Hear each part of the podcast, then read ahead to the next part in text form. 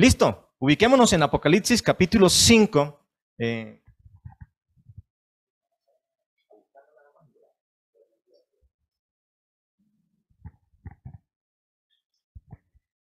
y vamos a estar ahí, hermanos, mirando la visión del libro de los siete sellos. La visión del libro de los siete sellos. Eh, hace ocho días aprendíamos a través de Apocalipsis 4 que Dios, ¿cierto? Es digno. Dios es el, ser más importante. Allí está. Ahí. El ser más importante en los cielos. Porque Él es el rey de los cielos, el centro de todo allá en los cielos y quien recibe la adoración en los cielos. El capítulo 5, en tanto que el capítulo 4 nos centra en Dios Padre, allá sentado en el trono, recibiendo toda la gloria, el capítulo 5 nos centra en su Hijo Jesucristo. Y mire, estos dos capítulos unidos son una invitación, hermanos, a honrar a Dios en la persona del Padre y en la persona de su Hijo Jesucristo a través de su Espíritu Santo. Por eso, hermanos, mire estos capítulos, antes de lo que vendrá sobre el mundo, nos invita a nosotros y al mundo a rendir la vida al Señor, a rendir la adoración al Señor, porque al fin y al cabo el Señor es quien libra al mundo de los juicios que vendrán sobre él. Cuando los hombres y mujeres que han sido creados por Dios rinden su vida al Señor, creyendo en Él, obedeciéndole a Él, son librados de las iras venideras sobre este mundo. Hermanos, Cristo, nuestro Rey y Señor Jesucristo, es también merecedor de toda nuestra adoración y es lo que eh, podemos notar en este capítulo 5. Hay una pregunta, hermanos, allí para nosotros. ¿Cuál es el alcance de la obra de Cristo en la cruz? El libro de Apocalipsis reúne un conjunto de visiones. Recuerde que eso también lo mencionamos hace ocho días. Entre ellas, esta visión, mire el verso 1, ¿cuál es la visión? Y vi, ¿cierto? ¿Y vi qué? ¿Qué vio Juan? En la mano derecha del que estaba sentado en el trono, ¿qué fue lo que vio? Un libro, ¿cierto? Un libro escrito por dentro y por fuera, sellado con siete sellos. En este capítulo encontramos esta visión, la visión del libro sellado con siete sellos. El mensaje de este libro, hermanos, estuvo oculto. Lo que estaba allí, y vamos a mirarlo más adelante, estuvo oculto, pero la visión también revela a Cristo como el único digno de tomar ese libro y abrir los sellos de este libro, desatar esos sellos.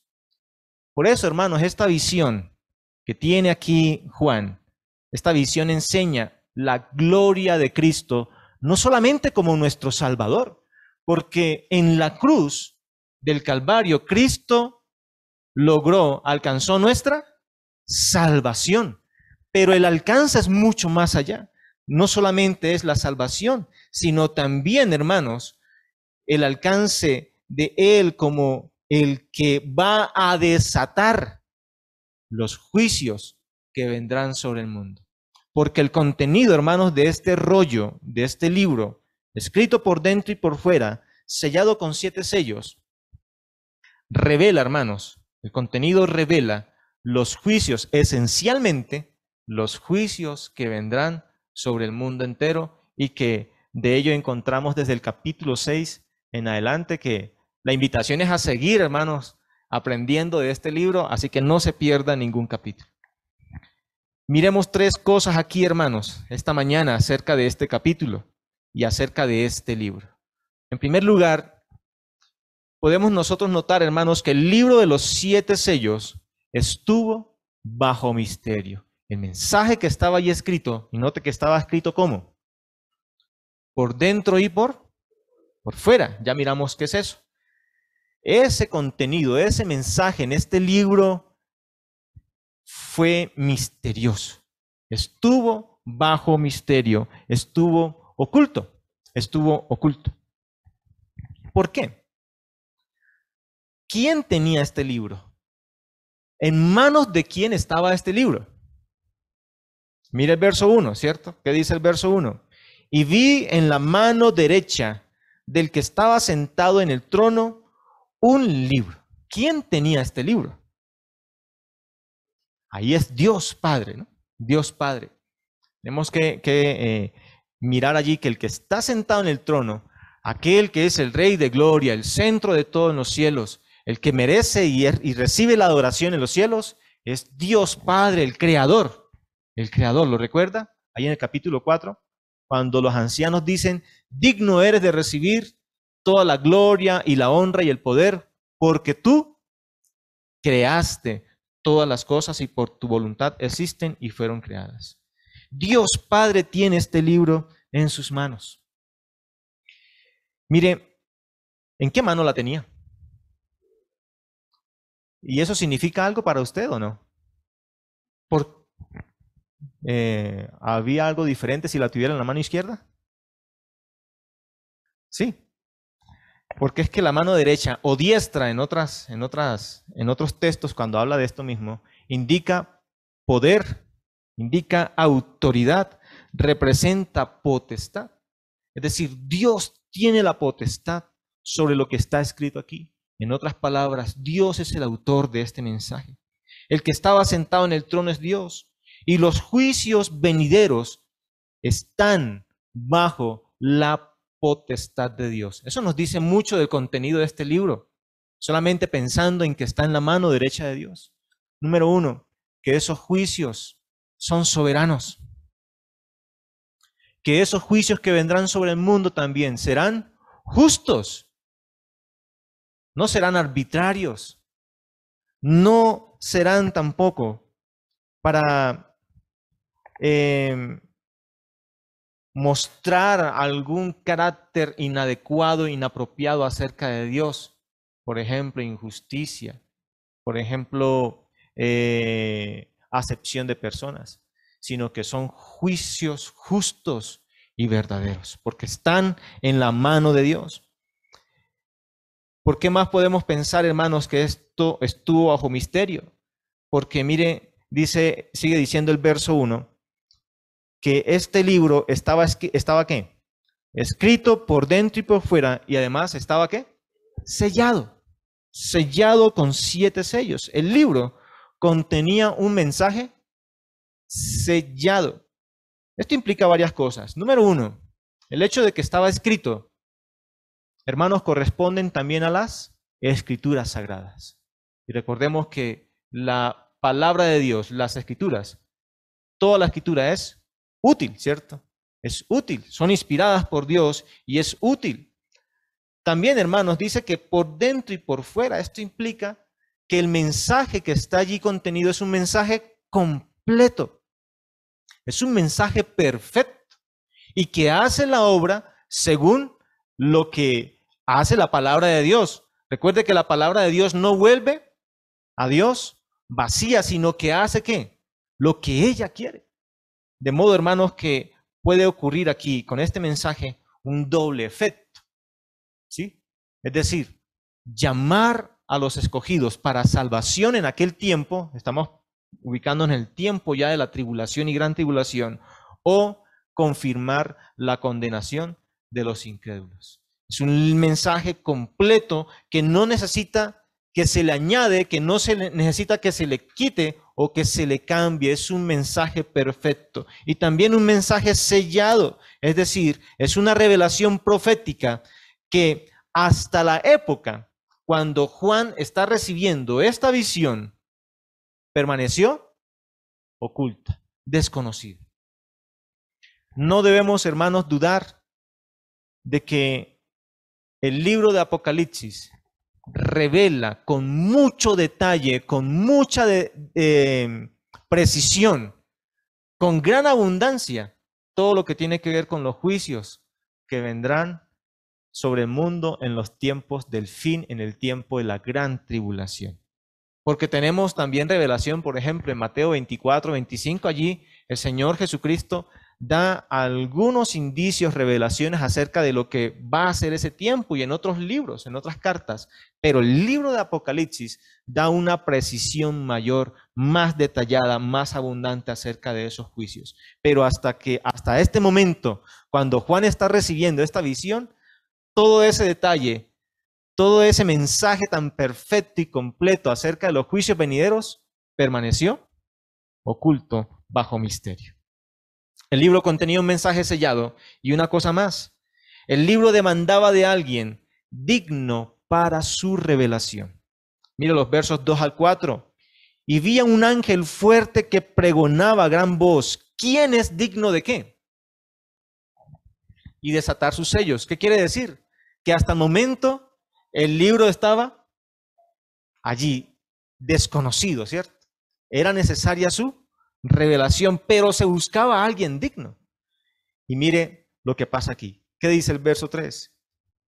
Y ninguno, mire, ni en el cielo, ni en la tierra, ni debajo de la tierra, podía, podía abrir el libro, ni aun que mirarla. Este libro, hermanos, permaneció oculto. El, mensaje permaneció bajo misterio, pero se demandaba de alguien digno para su revelación. ¿Sabe por qué no salió ninguno? Y mire de dónde habla. La búsqueda sucedió dónde? Se buscó en el cielo alguien y no salió ninguno. Se busca dónde también y tampoco se halla ninguno. Y debajo de la tierra y no hay ninguno. ¿Y sabe por qué? Si pensamos en los que no han recibido al Señor, es bueno recordar Romanos 3:10. No hay justo ni aún uno.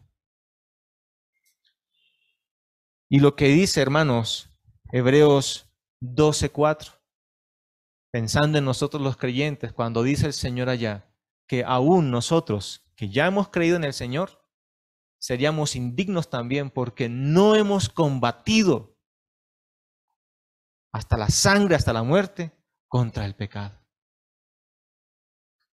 ¿Y qué fue lo que pasó? Mire cuál fue la reacción de Juan, el apóstol y lloraba, porque no se halló, no se había hallado a ninguno digno de abrir el libro. Hermanos, es doloroso, aquí para concluir este punto, es doloroso desconocer el contenido del libro de los siete sellos. Hasta aquí podemos afirmar que Jesucristo es digno de revelar el libro de los siete sellos. Sin embargo, antes de que esto se dé a conocer, hermanos, consideremos lo triste, lo triste que es para muchos, tanto en el mundo como en la iglesia, ignorar la palabra de Dios. Porque la ignorancia, hermanos, de la palabra de Dios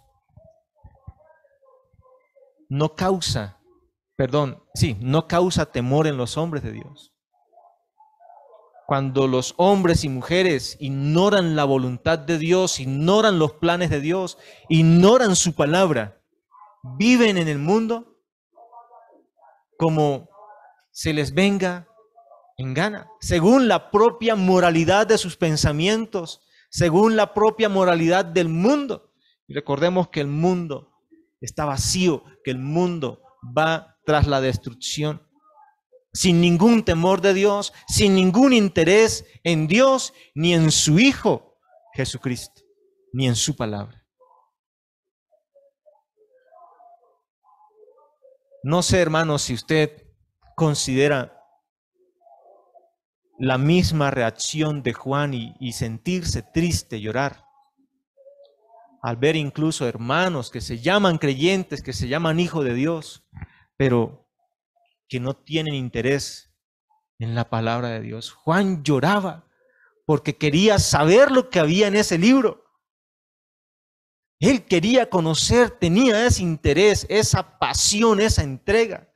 Sin embargo, hermanos, a veces la felicidad de muchos no está en la palabra, sino en andar según el mundo, cuando debe causar, hermanos, eso, debe causarnos a nosotros tristeza. ¿Cómo debemos, hermanos, aquí evitar esa ignorancia? Algunas ideas, hermanos, tengo aquí para presentarle a usted. Número uno, ponga interés en la palabra. Piense en algo que le guste. Por ejemplo, en algo que usted tiene en su casa y le gusta mucho que después de llegar del trabajo, de la calle, va directamente a eso. Por ejemplo, a muchos la televisión, a otros los juegos de, eh, de consolas o pegarse en el celular. Hermanos, el mismo mayor interés debemos tener en la palabra. Que, que, que nos desvelemos, hermanos, por, por la palabra.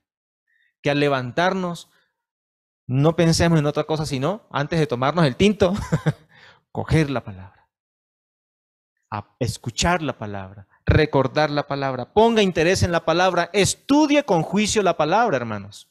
Esa es otra recomendación, otro consejo. Porque ¿sabe qué pasa con nosotros? Nos falta juicio y disciplina. A veces no es querer, porque seguro muchos desean, ¿cierto? Hay el deseo, hay ese interés. Pero falta qué? La constancia, la disciplina, el juicio. A veces se comienza un estudio en un proceso, pero al primer, segundo, tercera lección, hasta ahí llegamos y no, no avanzamos. Y hermanos, recordemos que excusas existen muchas. Y otra, y otra cosa, hermanos, estudiando con juicio la palabra y no dudando su palabra. Esto, hermano, nos ayuda a evitar esa ignorancia en cuanto a la palabra de Dios y la tristeza que eso produce. El libro de los siete sellos, hermanos, permaneció bajo misterio. Sin embargo, el libro de los siete sellos no podía permanecer sellado. No podía permanecer así. Mire qué dice el versículo 5. Y uno de los ancianos me dijo, ¿qué le dijo ese anciano al apóstol Juan? Lea conmigo no llores. He aquí el león de la tribu de Judá, la raíz de David, ¿qué? Ha vencido. ¿Para qué? Para abrir el libro y desatar sus siete sellos. Jesucristo, hermanos, nos revela este versículo aquí. Él venció como rey para abrir y desatar el libro.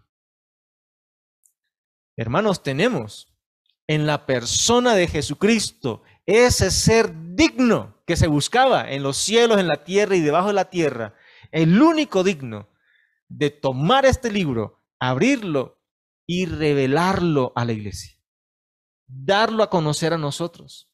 No permaneció oculto, no podía permanecer en, misterio, bajo misterio, porque había uno que era qué? Digno y había vencido como, como rey esa expresión león de la tribu de Judá, está hablando de Jesucristo como el rey invencible de Israel. La raíz de David habla de Jesucristo como el rey eterno, ese, el de la promesa, el que había sido prometido, el Mesías divino, aquel que tanto esperaba Israel. Y que al fin y al cabo cuando vino, pues no le recibió sino que le, le rechazó. Pero para cuando venga el tiempo de la tribulación, Israel se volverá al Señor y reconocerá, este es el Mesías. Dice que Él venció, esto lo presenta como el Rey fuerte, eterno, invencible. Jesucristo es digno de abrir y, el libro y desatar sus sellos, porque solamente Él es el Rey poderoso, solo alguien de la realeza divina, como Jesucristo, podía tomar este libro de las manos de Dios, de la mano de Dios, y abrir y desatar sus sellos. Él es el único rey justo y soberano. Pero mire cómo se presenta más el Señor. ¿Qué dice el verso 6? Y miré y vi que en medio del trono y de los cuatro seres vivientes y en medio de los ancianos estaba de pie quién? Un cordero como inmolado. Jesucristo no solamente venció como rey para abrir y desatar el libro, sino que es el Cordero inmolado. Él fue inmolado con ese propósito, abrir y desatar los sellos del libro. ¿Qué significa eso de Cordero inmolado? Especialmente inmolado. Señala a Jesucristo como ese que fue sacrificado en la cruz por nuestros pecados. Por eso es que Él es digno. Y mire que, ¿cómo está ese cordero inmolado allí? ¿Qué posición tiene? ¿Qué posición tiene? ¿Está qué? A ver, Camilo. Duro. Está en pie. ¿Qué quiere decir eso? Que aunque murió, está vivo. Que aunque murió, él venció, está en pie, es decir, la muerte no pudo retenerlo. Él venció y eso lo hace digno de tomar este, de este libro y desatar los juicios que están contenidos en él. Él fue resucitado porque él fue hallado inocente, puro, santo, justo, sin pecado. Solo alguien que siendo justo y que a la vez sufriera hasta la muerte, por nuestros pecados, por las injusticias del mundo, es digno de abrir el libro. Nosotros no, porque aunque hemos sido redimidos y aunque hemos sido justificados, la realidad, hermanos, de nuestra vida es que no hemos combatido hasta la muerte por el pecado. Cierto que muchas veces antes bien nos rendimos ante el pecado. Y preferimos no pagar el precio del sufrimiento cediendo a la tentación y al pecado. Por eso solamente Cristo es digno, porque a la vez que Él es justo, sin pecado, murió por nuestros pecados. Él es digno. Y una cosa más, mire cómo termina el versículo 6, lea conmigo. ¿Qué tenía ahí? Que tenía siete cuernos y siete ojos, los cuales son los siete espíritus de Dios enviados por toda la tierra. Bueno, para alguien del mundo podría pensar, uy, pero qué deformidad. siete cuernos y siete ojos. Ustedes saben que Apocalipsis usa mucho simbolismo, el lenguaje representativo. ¿Qué es lo que nos quiere decir esto? Bueno, más o menos lo que está aquí. Jesucristo tiene la plenitud de Dios para abrir y desatar el libro. Eso que tenía siete cuernos, ¿qué significa? Los cuernos en la Biblia simbolizan poder, ese término cuerno significa o simboliza autoridad. Y el número siete, ¿qué significa? Que hace ocho días pensábamos en eso. Perfección. Entonces, ¿qué quiere decir? Que Cristo tenga siete cuernos indica que Él tiene qué? El poder, el gobierno, la autoridad perfecta. La misma autoridad de Dios. Ahora dice que, que tiene qué? Siete. Siete ojos. Y ahí explica, ¿no? Que son los que? Los siete espíritus de Dios, que también hemos hablado de esto, que eso quiere hablar de la plenitud de Dios. Siete, perfecto, plenitud, completo. La plenitud de Dios está en Jesucristo, está en Jesucristo. Jesucristo es Dios porque Él tiene poder perfecto. Jesucristo es Dios porque en Él habita toda la plenitud de Dios.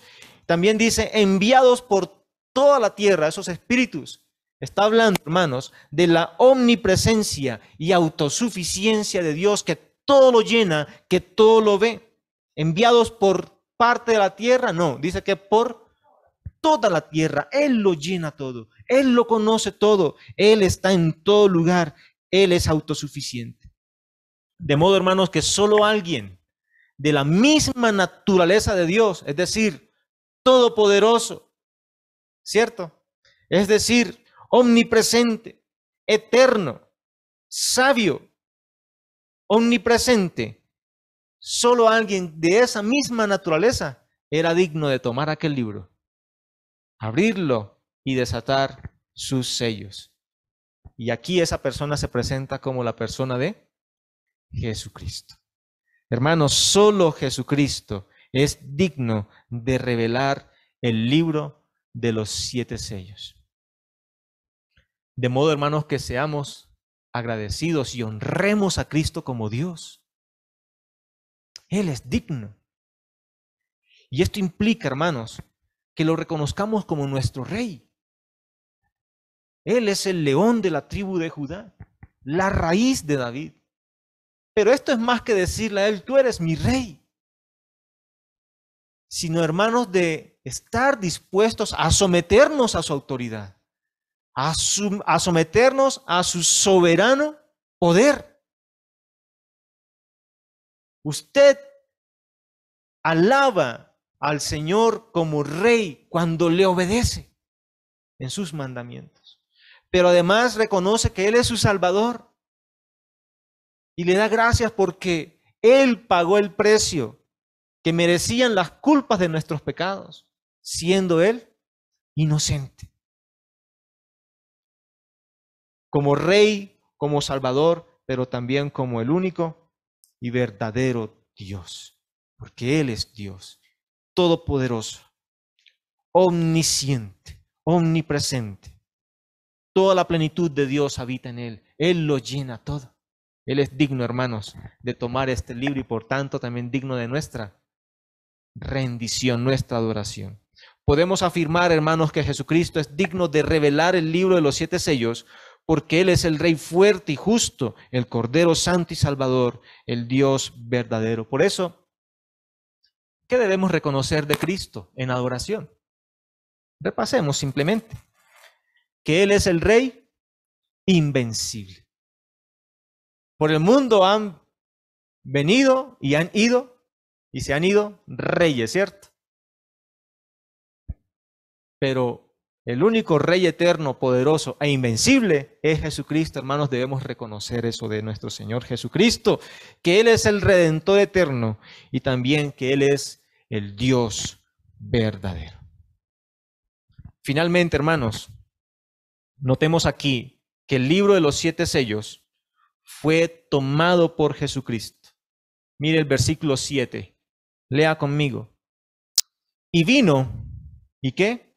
Y tomó el libro de la mano derecha del que estaba sentado en el trono. Cristo toma el libro de la mano de Dios Padre. Dice que vino. Recuerde que allá, eh, atrásito, dice que el libro eh, nadie lo podía tomar ni aunque. Eso implica que ni acercarse allá porque eso podía implicar qué?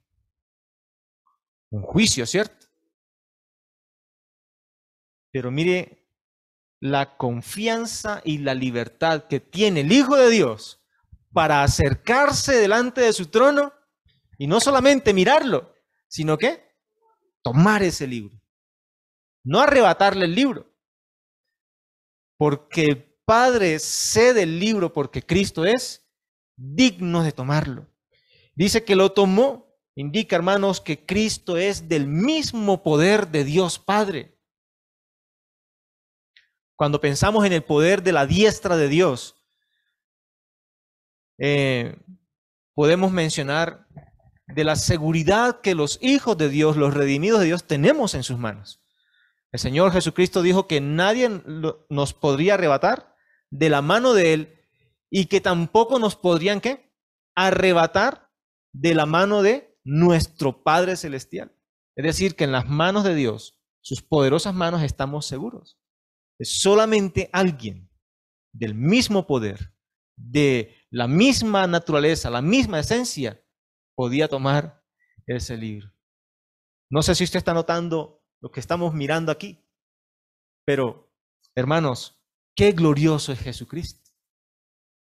Qué poderoso es Jesucristo como para que algunos le rechacen o se dirijan a Él de manera despectiva.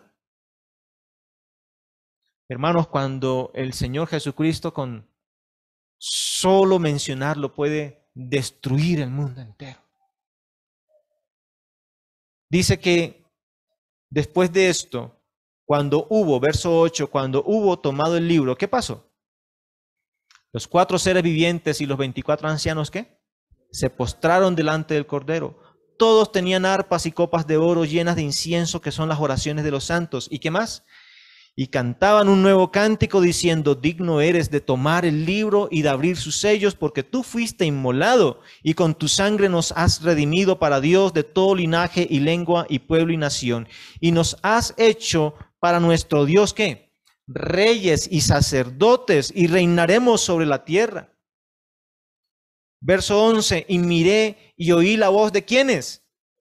De muchos ángeles alrededor del trono y de los seres vivientes y de los ancianos, y su número era, ¿qué?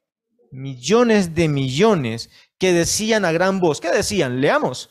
El cordero que fue inmolado es digno de tomar el poder, las riquezas, la sabiduría, la fortaleza, la honra, la gloria y la alabanza.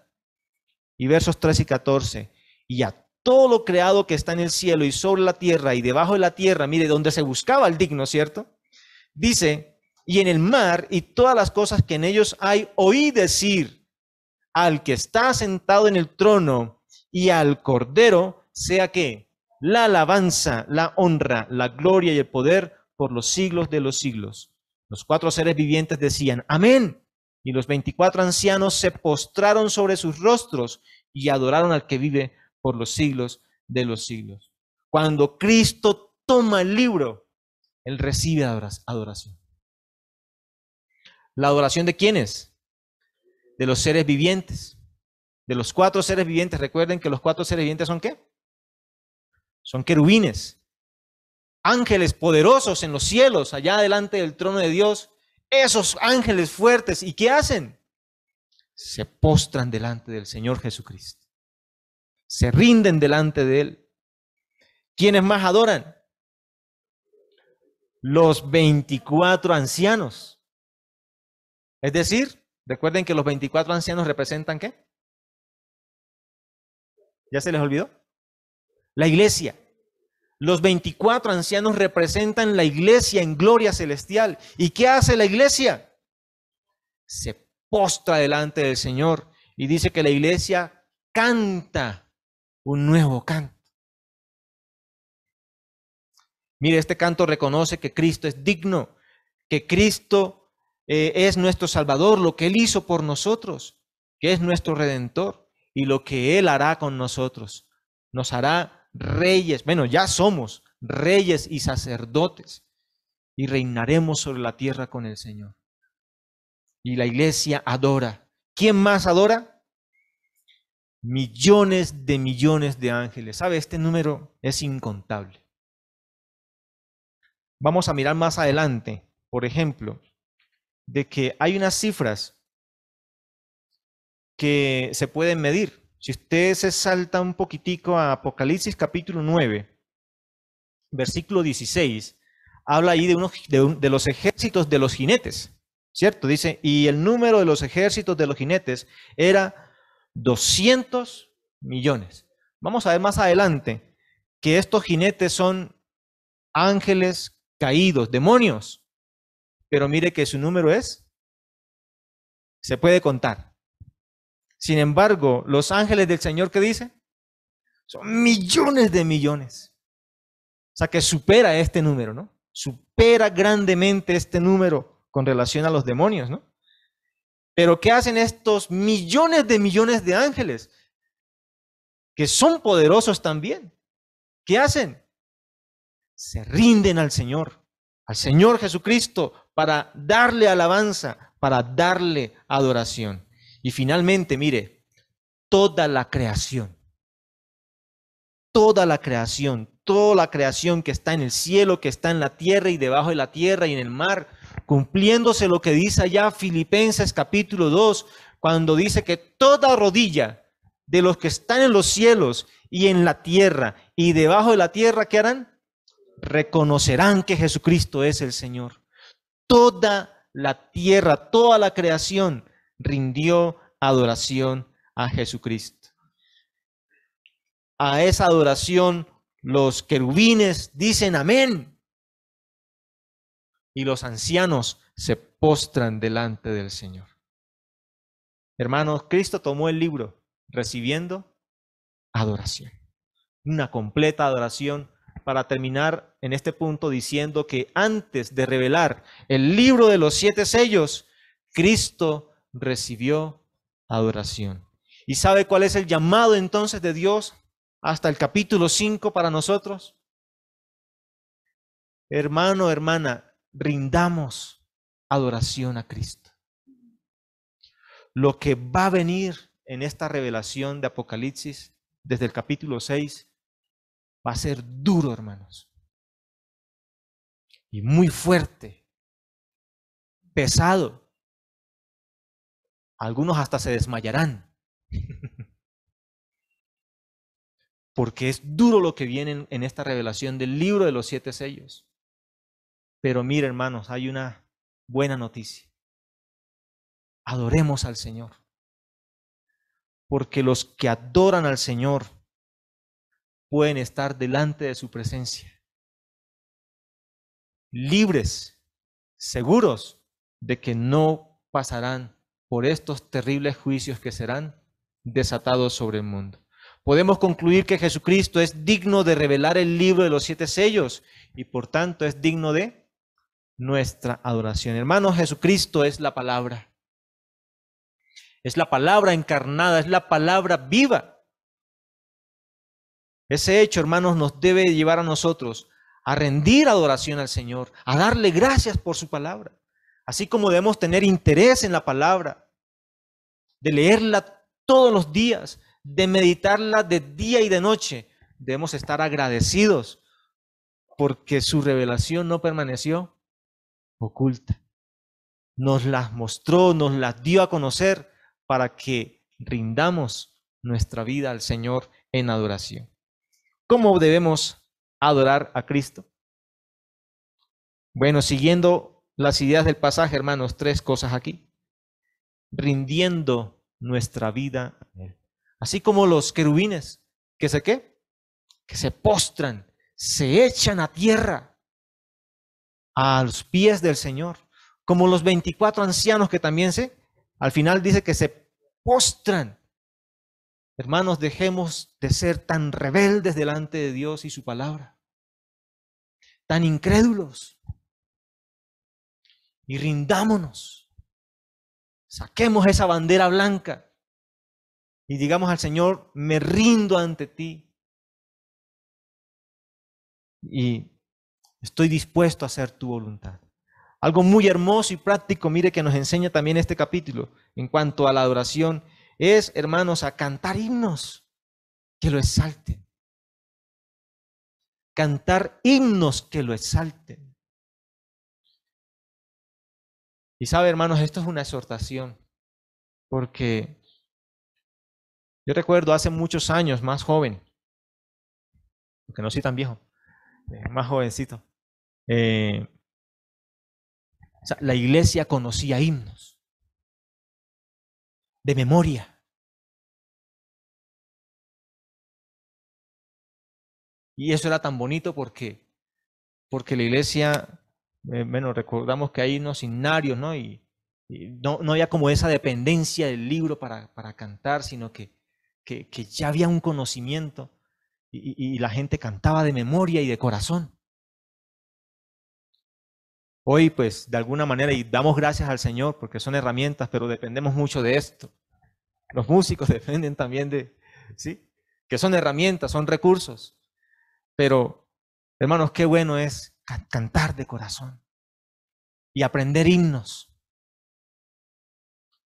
No los de los del mundo. Porque estoy seguro que por aquí suena alguna canción vallenata o algún reggaetón, algún rap, y seguro más de uno empieza a talarearlo. Sin papel y sin nada. Hermanos, aprendamos himnos, cantemos himnos al Señor. Himnos que lo exalten. Y una cosa más, dele toda la alabanza. Dele gracias al Señor por todo, por lo bueno, por lo malo. Dele gracias al Señor porque seguimos adelante, ¿cierto? Con salud, con enfermedades, con riquezas, con pobreza, con lo necesario, pero Alabemos al Señor. Alabe al Señor. Concluimos, hermanos, diciendo que, que Jesucristo es digno de revelar el libro de los siete sellos. Como Jesucristo no hay ninguno delante de Dios Padre, ni en el cielo, ni en la tierra, ni debajo de la tierra, ni en ninguna parte del universo. Su muerte en la cruz como el Cordero de Dios lo dignificó como nuestro Salvador. Pero esa muerte, hermanos, tuvo un mayor alcance porque también lo dignificó a él en los cielos como el único aquel de, de, de, tomar el libro de la mano de Dios, abrir y desatar sus sellos sobre los que le aborrecieron.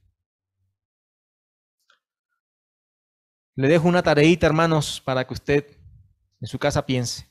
Solo, siendo que solo Jesucristo es dignísimo Salvador y juez del mundo, cómo le debemos corresponder. Váyase con eso en su mente. Hoy al salir de aquí, vaya con eso en, su, en sus pensamientos. Hombre, si, si Jesucristo es digno, tan digno de acercarse a Dios y hacer lo que va a hacer, ¿yo cómo debo corresponderle? Y yo quiero animar a algunos quizás aquí. Primeramente, rinda su vida a Él. Entréguese al Señor. Reconozca que usted es pecador